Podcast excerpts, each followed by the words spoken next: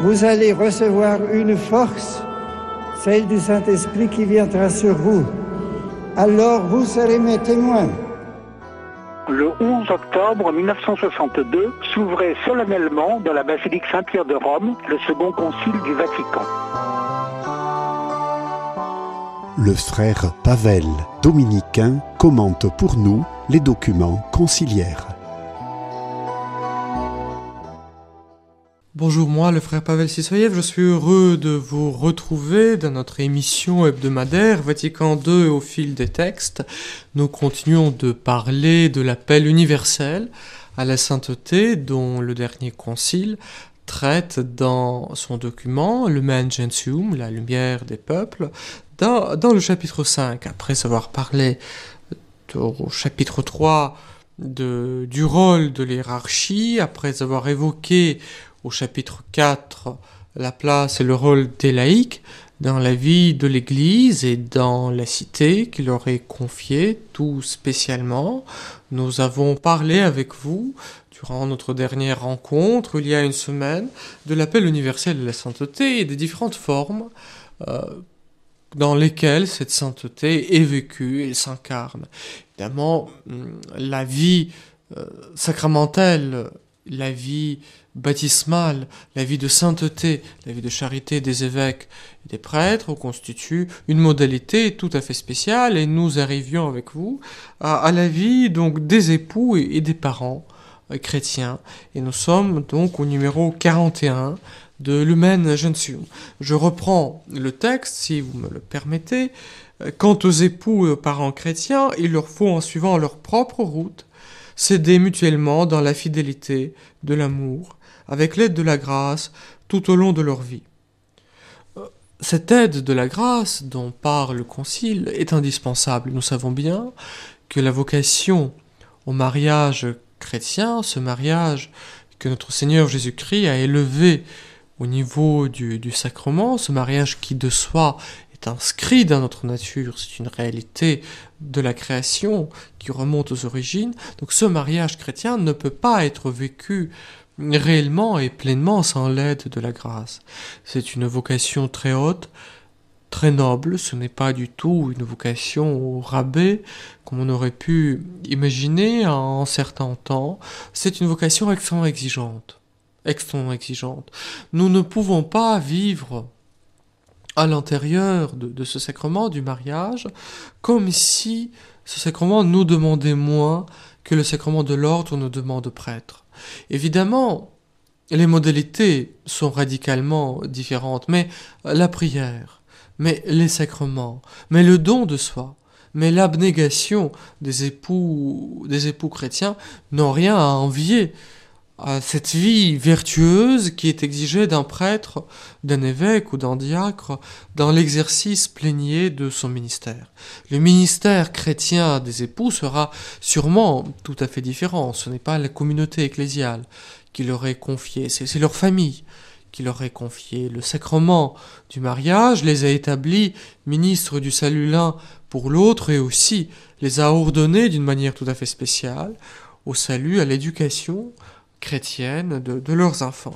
Donc le concile continue, donc euh, s'aider mutuellement dans la fidélité de l'amour avec l'aide de la grâce tout au long de leur vie et inculquer les vérités chrétiennes et les vertus de l'évangile aux enfants qu'avec amour ils ont reçu de Dieu, qu'avec amour ils ont reçu des dieux. Les enfants, c'est un des plus grands dons que le Seigneur peut faire à nous. C'est sûrement un don tout à fait particulier que les époux chrétiens reçoivent. Ce n'est pas d'abord un droit, ce n'est pas d'abord une propriété, ce n'est pas un objet. L'enfant, c'est un don que, que Dieu nous fait. Et à cet enfant, au-delà de la vie naturelle, en surplus de la vie euh, naturelle, nous avons à transmettre les vérités de l'évangile. Mais pas uniquement les vérités, aussi les vertus de l'évangile. Ça sert à rien de parler de Dieu tout en vivant en païen. Voyez-vous, l'enfant ne se trompe pas lorsqu'il perçoit dans la vie de ses parents le décalage entre l'enseignement chrétien et la réalité de la vie vertueuse qui pourrait ne pas correspondre à cet enseignement. Et c'est toujours la vie concrète, réelle qui importe. Si nous éduquons nos enfants dans le culte de plaisir, dans le culte de richesse, dans le culte du pouvoir, dans le culte de la satisfaction immédiate, il leur sera extrêmement difficile de mettre en œuvre cet enseignement que nous pouvons leur transmettre. Voyez-vous, lorsque le Concile dit qu'il faut inculquer les vérités chrétiennes et les vertus de l'Évangile, ces deux aspects sont réellement complémentaires sont réellement complémentaires. C'est vraiment défaillant de ne donner que des vérités, sans donner la charité réelle. De l'autre côté aussi, évidemment, les vertus humaines sont un héritage extrêmement précieux que les parents peuvent transmettre, doivent transmettre à leurs enfants avant tout autre euh, héritage, mais n'hésitons pas euh, de donner aussi l'éducation proprement chrétienne, de ne pas se limiter uniquement à l'éducation humaine, à, à, des vertus. C'est pour ça que aussi le Concile dit les vertus de l'Évangile, de l'Évangile. N'hésitons pas de leur parler, de notre Seigneur, de notre Sauveur Jésus-Christ, de la bonté de Dieu, de son dessein créateur et rédempteur. N'hésitons pas de leur donner le goût de prière, de la communion avec les saints, de ce soutien que les saints nous accordent tout au long de notre vie, car nous savons pertinemment que, comme dit la troisième prière eucharistique, il ne cesse jamais d'intercéder pour nous.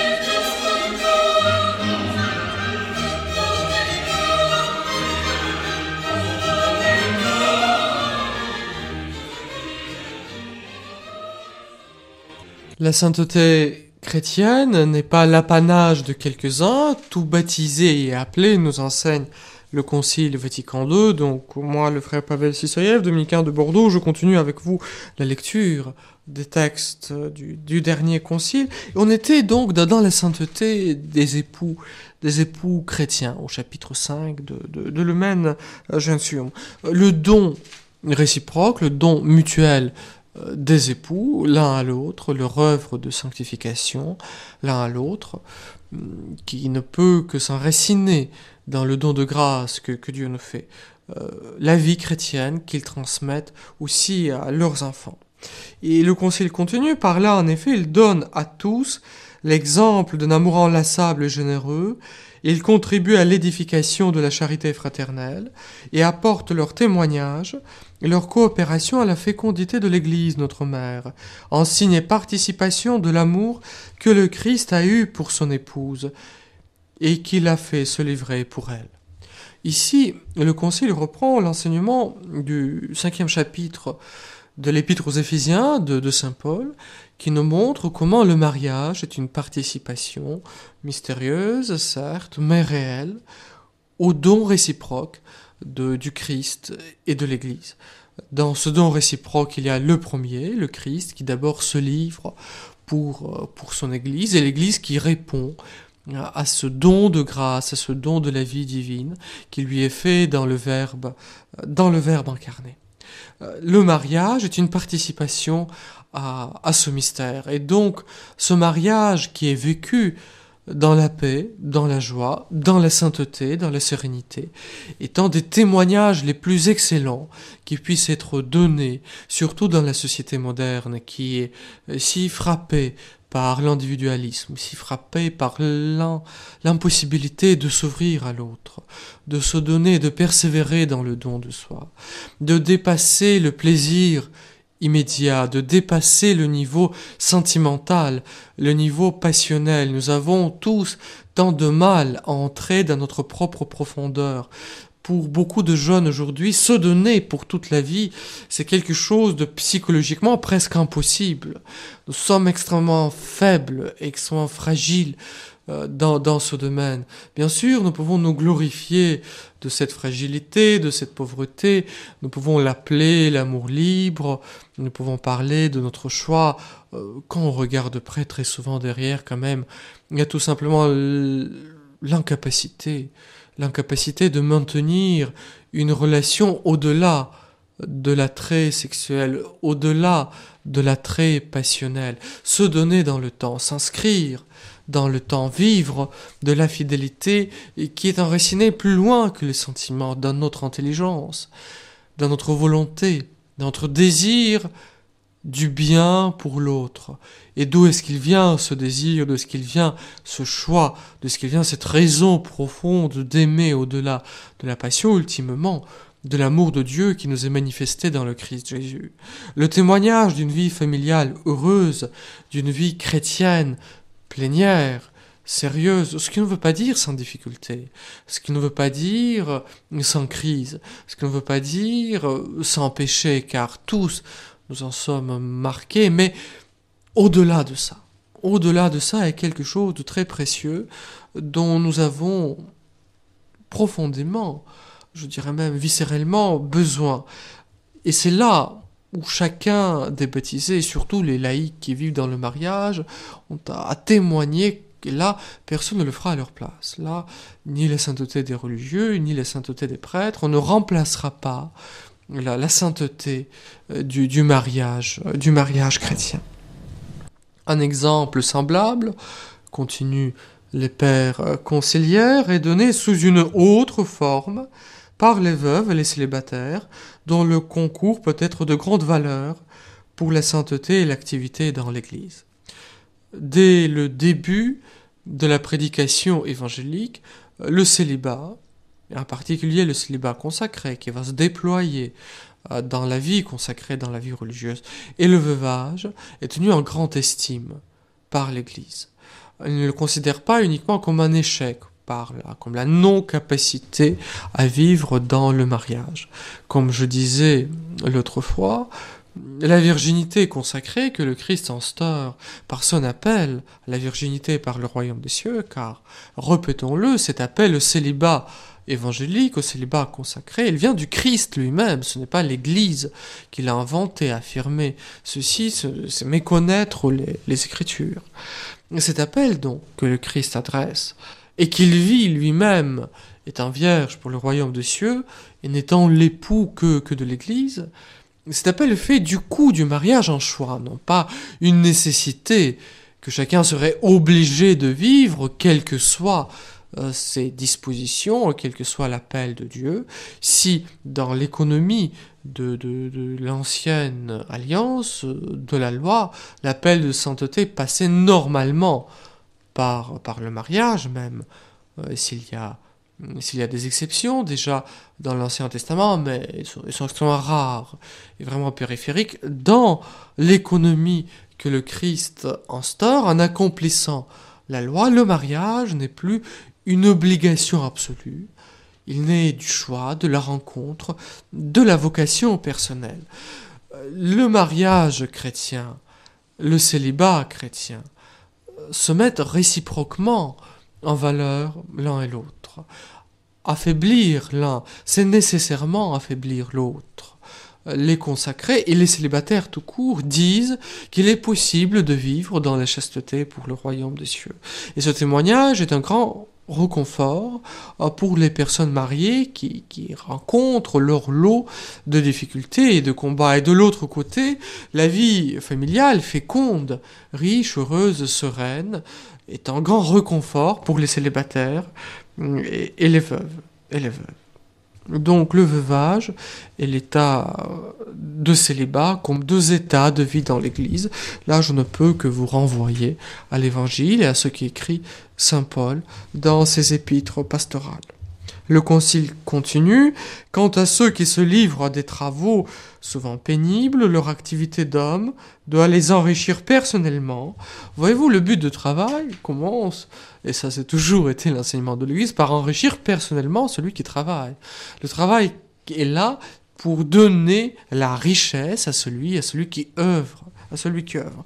Mais cette perspective individuelle, personnaliste, ne doit pas nous faire oublier que le travail est aussi animé par la charité, est aussi ordonné au bien commun et leur permettre donc d'aider leurs concitoyens et de contribuer à élever le niveau de la société tout entière et de la création et d'imiter enfin par une charité active le Christ qui a voulu pratiquer le travail manuel et qui avec son Père ne cesse d'agir pour le salut de tous qu'ils soient en cela dans une joyeuse espérance, s'aidant mutuellement à apporter leur fardeau, montant par leur travail quotidien à une sainteté toujours plus haute, sainteté qui sera aussi apostolique.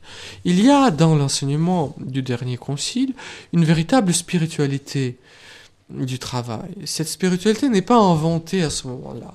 Elle est enracinée dans, dans, dans les évangiles, dans l'image même de Jésus, le fils du charpentier, qui exerce le travail de son père adoptif Joseph. Joseph, qui est établi le gardien de la virginité de Marie, le père adoptif de, Jésus, est un homme de travail. Son travail nous enseigne quelque chose sur celui que Dieu a choisi pour être la figure du Père pour son Fils lorsqu'il se fait homme. Le travail n'est pas uniquement une malédiction. Le travail est aussi un remède. Le travail est un véritable chemin de sainteté. L'homme qui ne travaille plus perd euh, quelque chose de, l'humanité. Nous sommes appelés à, travailler pas uniquement pour subvenir à nos besoins, pas uniquement pour aider nos frères, mais pour nous accomplir pleinement dans notre vocation humaine. Nous savons bien euh, que les hommes qui sont privés de travail le vivent d'une manière tragique. Il leur manque quelque chose et donc à nous de les aider à retrouver cette dignité, cette dignité de, de travailleur.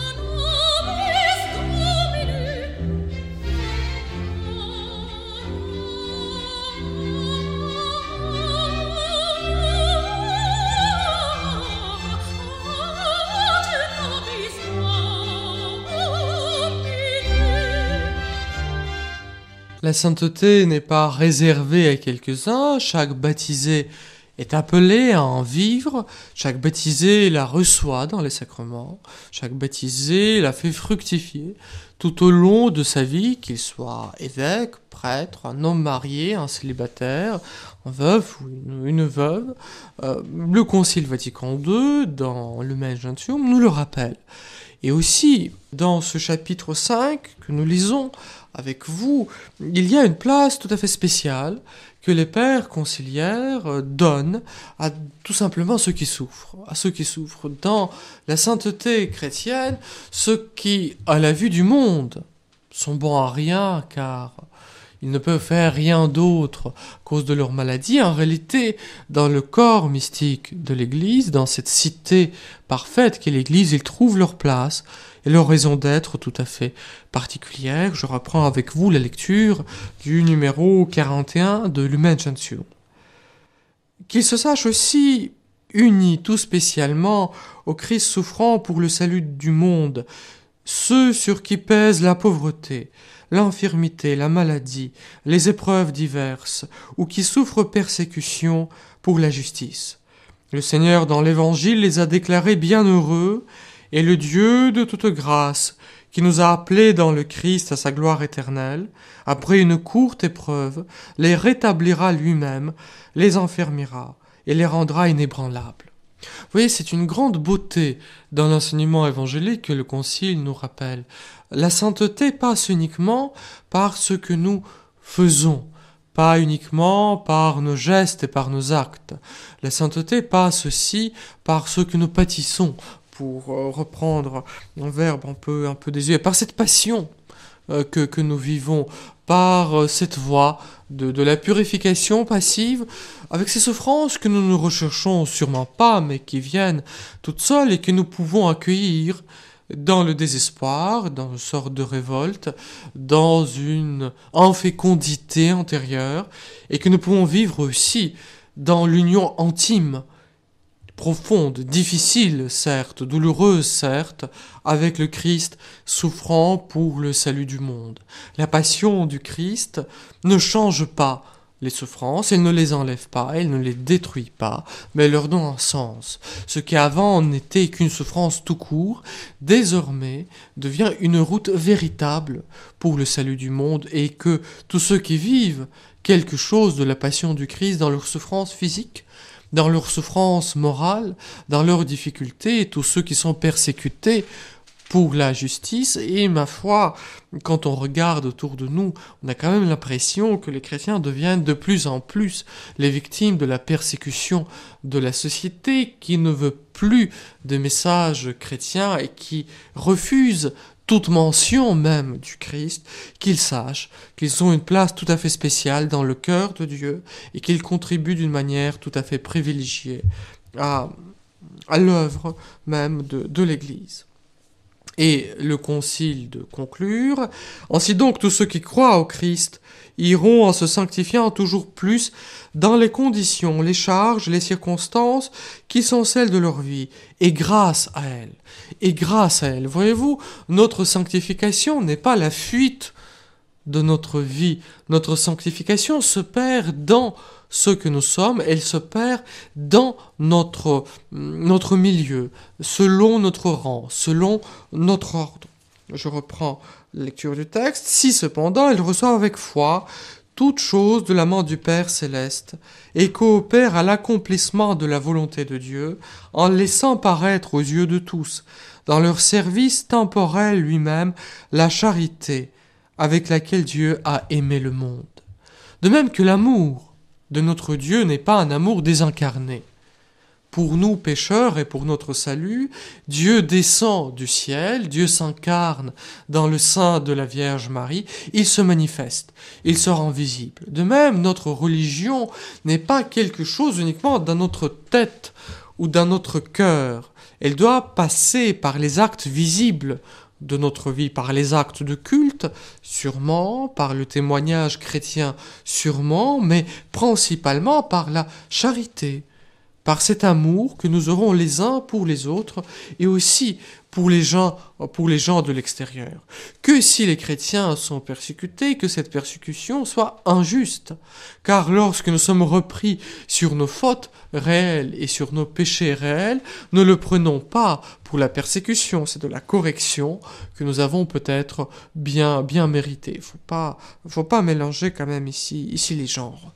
Comment vivre de cette sainteté? Nous savons nous ne sommes pas la source. Nous avons besoin de la recevoir pour en vivre. Le Concile nous rappelle quelques moyens tout à fait classiques et simples qu'il s'agit de reprendre, euh, de reprendre sans cesse, demeurer en Dieu, qu'est-ce à dire, quels sont les moyens mis à notre disposition. Tout d'abord les, les sacrements dans leur cadre liturgique, la, confession régulière, la communion fréquente, car ces deux sacrements sont intimement, intimement liés, la lecture euh, de l'écriture, très souvent abandonnée ou négligée par les chrétiens, la prière, constante, fréquente, fervente, le soin que nous prenons de, nos proches, les actes des vertus diverses et variées, aimer davantage ceux qui nous entourent.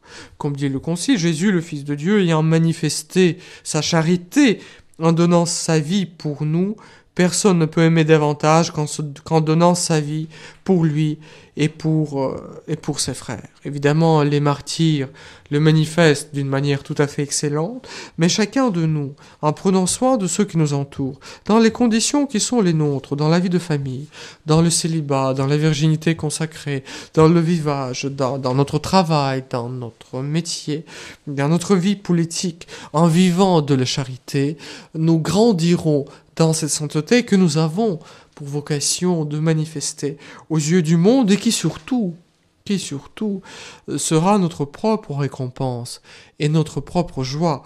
Nous ne sommes pas saints d'abord pour la conversion du monde, nous sommes saints tout d'abord pour le salut de notre propre âme. Cherchons ce salut, cherchons à rejoindre Dieu dans notre patrie, cherchons de vivre de cette union intime et profonde avec le Christ ici-bas et pour l'éternité, notre témoignage en découlera tout simplement et tout naturellement.